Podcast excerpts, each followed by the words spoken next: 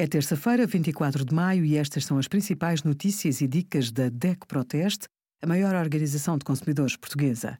Hoje, em DEC.proteste.pt, sugerimos o que não vai mudar nas telecomunicações, para que servem os programas da máquina de lavar louça e qual o melhor crédito pessoal no nosso simulador. O Código da Estrada não prevê coimas para quem conduz de chinelos. Mas outros comportamentos, que parecem inocentes, podem implicar um rombo na carteira.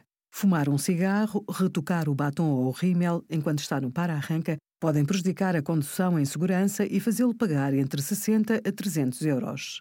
A lei é mais específica no uso de telemóvel durante a condução. Mexer no aparelho é expressamente proibido, o que inclui escrever mensagens de texto. É possível falar ao telemóvel, mas apenas se usar um auricular num dos ouvidos ou um sistema de alta voz. A coima para quem desrespeitar estas regras é mais alta.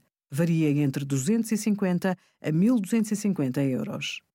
Obrigada por acompanhar a DEC Proteste a contribuir para consumidores mais informados, participativos e exigentes. Visite o nosso site em deco.proteste.pt.